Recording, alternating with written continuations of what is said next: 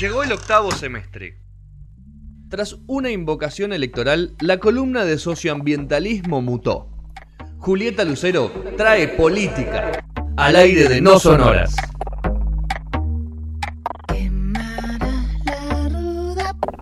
Segundo bloque de No Sonoras, es el momento de Julio, el momento de la actualidad. Y vamos a trazar un hilo conductor de lo que hablamos con Víctor Hugo, pero vamos a expandirlo un poquito más con todo lo que va a pasar en Argentina. Eh, está pasando en Ecuador, está pasando en Bolivia y todo lo- todos los demás países. ¿En Brasil no pasa nada? Juli, Em, eh, hola, ¿qué tal? En Brasil nos amenazan desde Brasil Claro. está Jair con las armas. con el tema de, de salir del Mercosur y demás. Y bueno, Este, que salió a decir ayer Bolsonaro, si no me equivoco.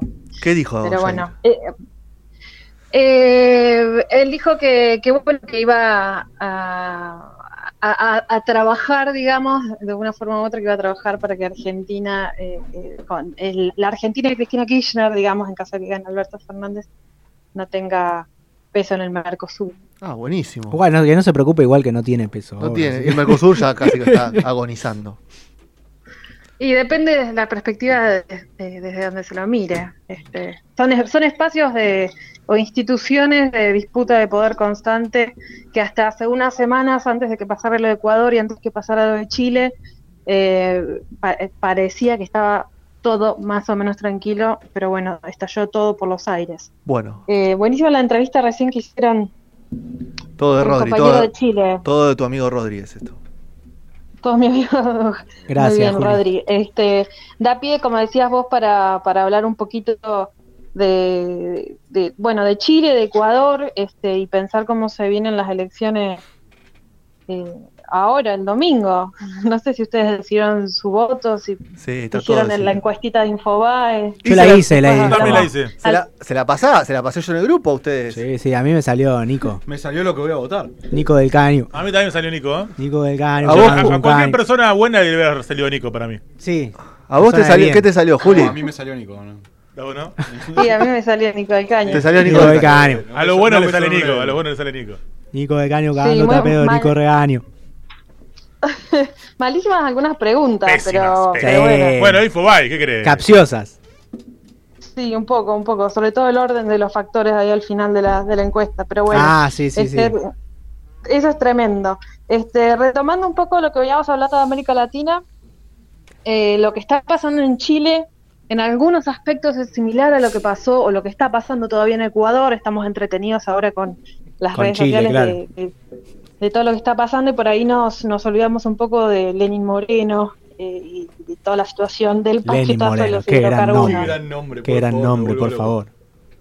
cada vez que lo menciona decimos lo Sí, mismo. Bueno, sí, sí. este, ayer hubo una manifestación, no sé si lo alcanzó a mencionar el entrevistado recién de 100.000 personas en Santiago y muchísimas otras personas en el resto del país, eh, pidiendo, entre otras cosas, la renuncia de Piñera.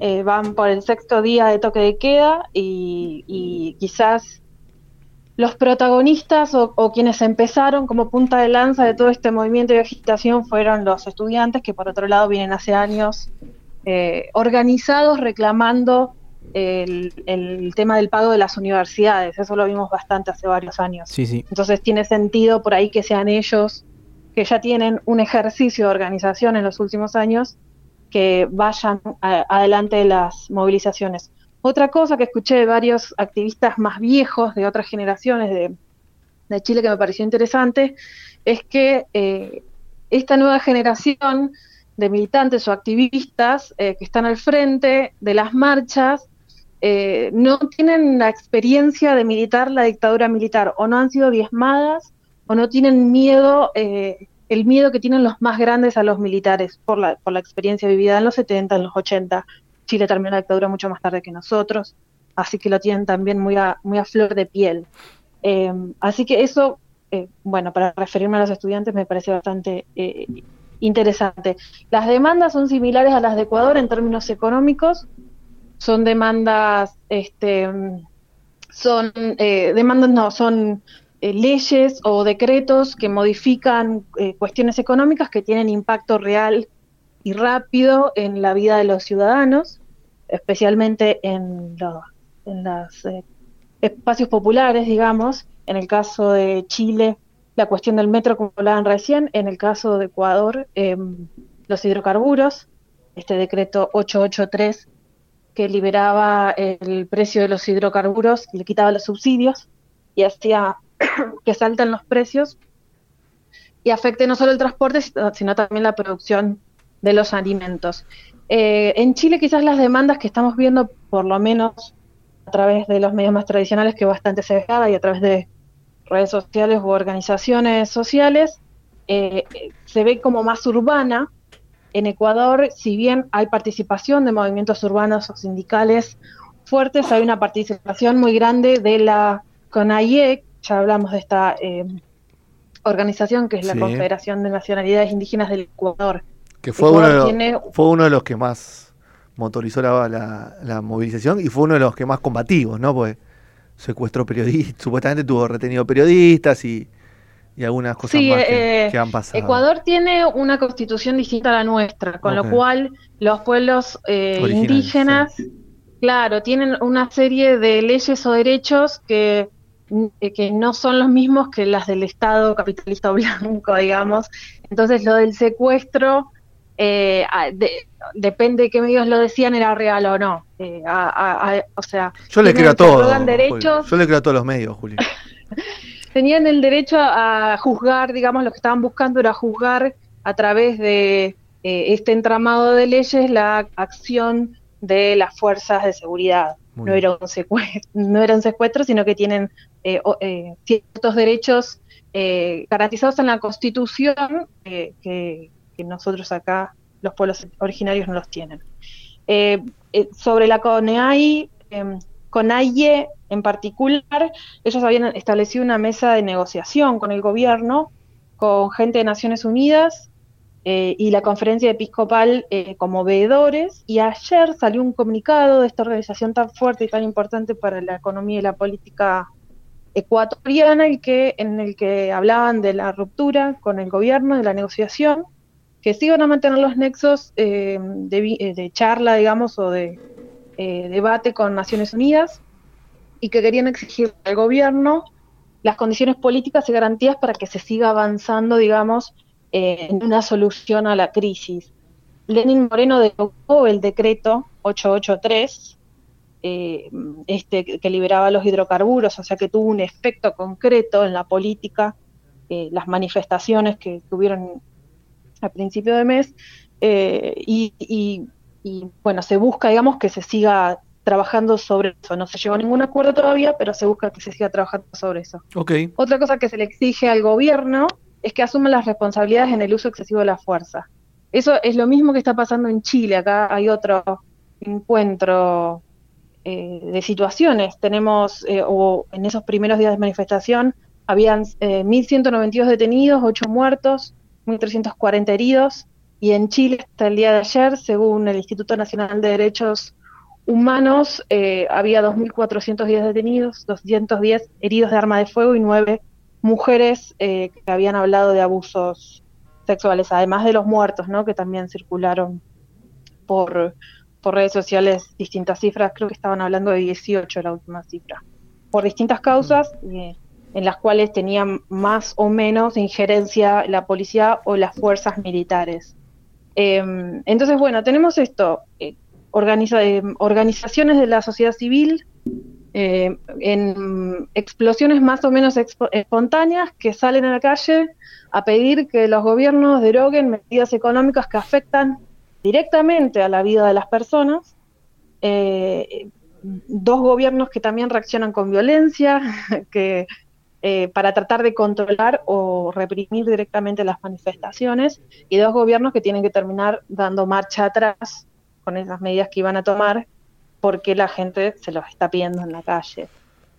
Otra cosa que, se que coincide en estas dos eh, eh, manifestaciones o explosiones sociales es el debate o la discusión hacia los, el señalamiento hacia los medios de comunicación masivos y comerciales respecto a qué se muestra y qué no se muestra, bueno, que es algo que hablamos siempre, ¿no? En, casi todos los aspectos de lo, de lo, que sucede en la realidad, cómo, cómo se ve o cómo se construye en los medios.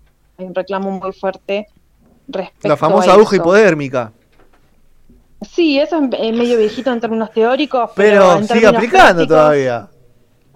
Y en términos prácticos, eh, los grandes medios son empresas comerciales que tienen intereses en la realidad económica del país y eso se demuestra eh, no solo a partir de sus acciones, digamos, eh, acciones financieras, sino en que te muestran en la tele y que no, o los diarios o el medio que sea. O se Igualito hacen no candidatos, o se hacen un candidato de, de algún partido, como pasa acá en Argentina. También, bueno, sí, por supuesto, también. Eh, son, son empresas grandes que no solo eh, proponen gente para estar al frente del gobierno, sino que hay personas eh, que, que son parte o que fueron parte de los medios o dueños o empleados que terminan estando al frente de- del Estado o direcciones del Estado, o similar a lo que sucede con eh, Macri Construcción, Piñera Aviación, eh, Aranguren, eh, hidrocarburos, digamos. Son Sí, sí, sí, empresas Son empresas, claro. que van poniendo líderes de una forma u otra, eh, bueno, en todo el mundo, no solo en América Latina. Bueno. En Bolivia teníamos un casi lío, Sí, como. ahí hay un dando, dando vuelta una historieta. Eh, ayer Evo Morales dio una conferencia de prensa en la que denunció un intento de golpe de Estado por parte de la derecha. ¿Soria es el eh, que compite con él? No. Soria Mesa. Mesa, perdón. Mesa. No, Soria es el, el- el gobernador muerto de Río Negro. Eso- bueno, pero eso sí, bueno. mirá, la, mirá, la- mirá cómo me trajiste el apellido con, con con esa anécdota, por Dios. Son malas vos, ¿eh?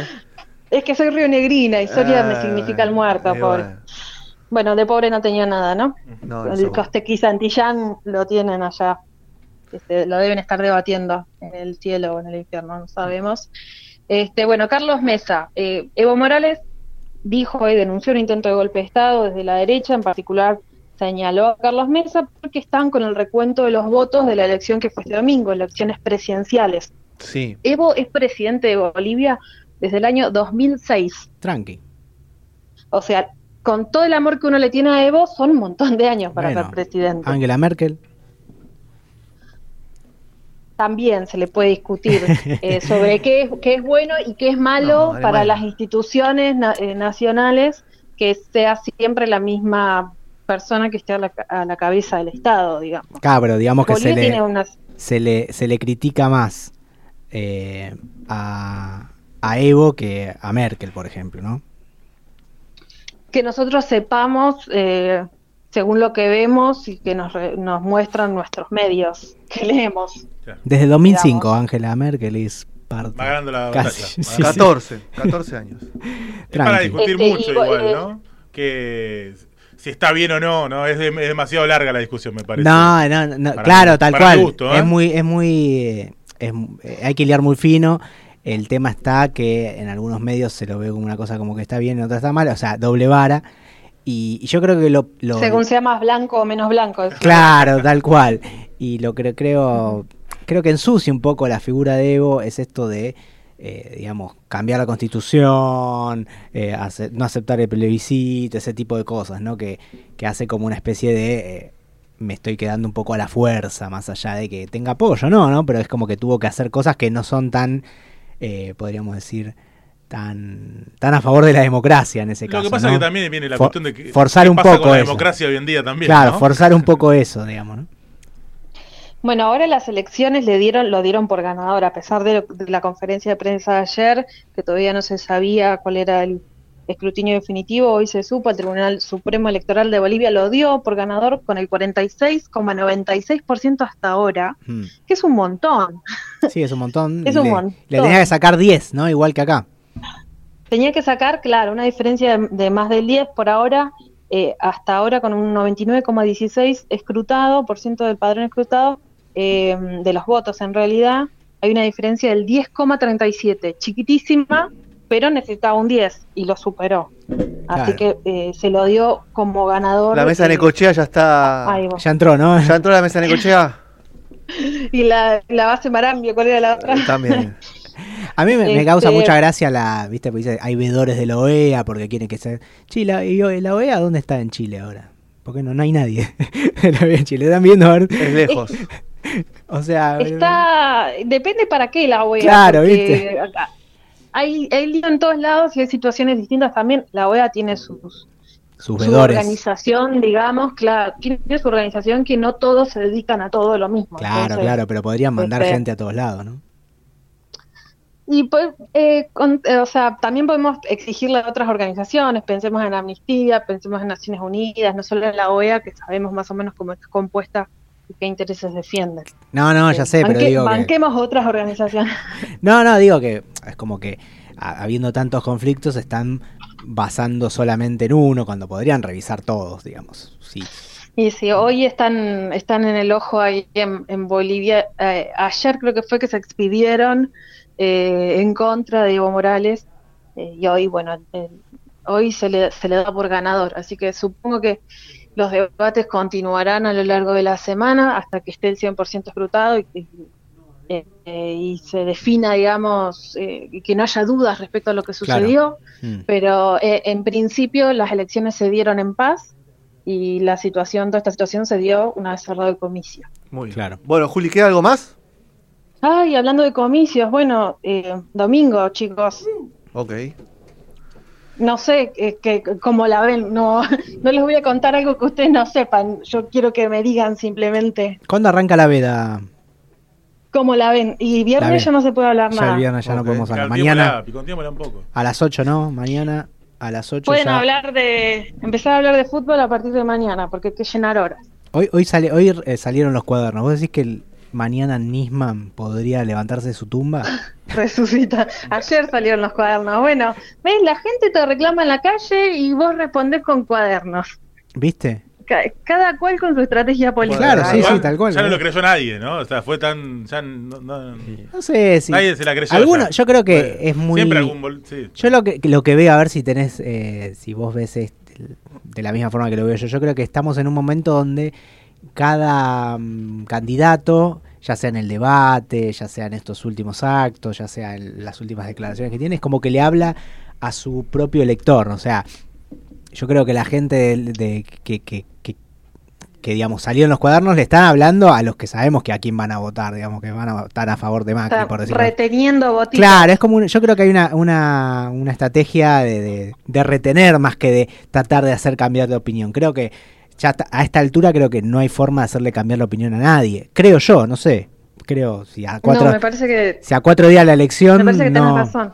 me Yo parece no que estoy, no estoy para no está nada de seguro. acuerdo, No. bueno, Hay mucha, pero porque hay mucha gente que, según mi entender, eh, no está tan segura, pero porque tampoco tiene los conocimientos o no Ah, está tan en tema. O sea, los que están en tema o, o Sí, no lo cambian. No lo cambian. El núcleo duro de cada Exactamente. partido, No te no. lo van a cambiar por algo que diga uno u otro candidato. Candidato. Pero yo creo que los que están más en bolas, pueden eh, eh, este, estas últimas cosas, o Pueden estas hacerla últimas semanas, sí, total. Porque se quedan con En lo el caso último. del... mm. Este, esta En- gente en es la el que caso hay del- un hay un estudio, una- no, ahora no me recuerdo bien, que dice que la gente vota por lo que lo que pasó los últimos tres meses. Eso te- se queda Mm. con lo más reciente. Mm. Sí. En el caso del, del gobierno, lo que estaban, lo que necesitaban eh, era juntar algo así como do- dos millones de votos eh, y sí tienen que ir por los convencidos, pero por los convencidos que no votaron en las pasos. Claro. Claro. Esos son los viejitos, por ejemplo, Los mayores exterior. de 70. Los del exterior que vienen a votar. que traía Trajo Pérsico. Pérsico, Lo que se están esquiando, lo que están esquiando. Conozco gente que sí se está viniendo para, para votar. Yo pienso, no hay consulado en el país. Yo te para estaba que por decir lo mismo, que al pedo que venís, o sea, podés votar donde Bueno, estás, pero visitas a la familia. Quiere, Pero- quiere el que pase un domingo en Bueno, familia. vamos a- Y- Decime, y Juli, la para cerrar. traza, y la traza, eh, o sea, el, el impacto ambiental de subirse a un avión para venir a votar es descomunal. Bueno, No Obvio, tiene ningún Ah, sentido. Todo tiene un impacto Ay, ambiental ¿Y descomunal. pero igual, qué ¿eh? están, pero qué está, qué, o sea, qué están valorando, no? Andá No, a yo creo que es una excusa, ¿no? consulado. Yo creo que es una excusa. qué sé yo. Pero bueno, para mí la estrategia es esa. Sí, ir por los convencidos, pero por los convencidos que no han votado en las pasos. ¿no? A mover a la gente a que vaya efectivamente este domingo. Igual que son dos millones en teoría.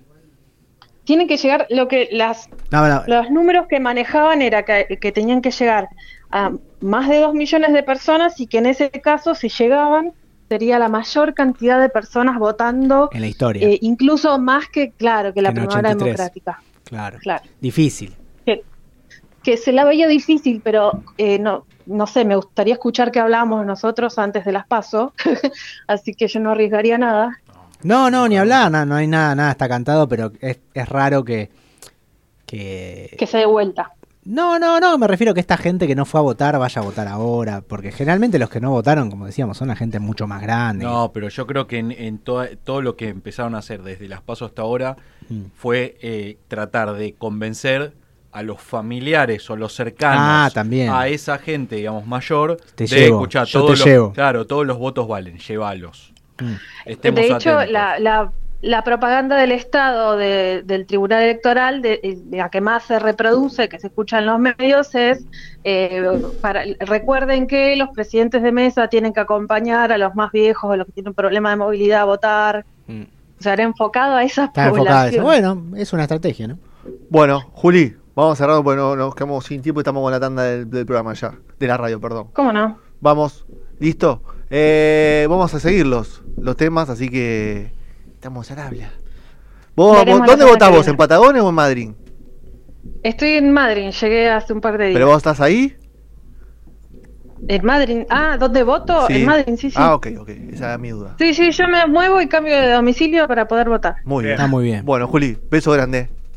Nos vemos. Chau, chau. Otra vez no tiró el besito, ¿eh? Nos vemos, ¿viste? Sí, sí, sí. Después te lo manda por grupo.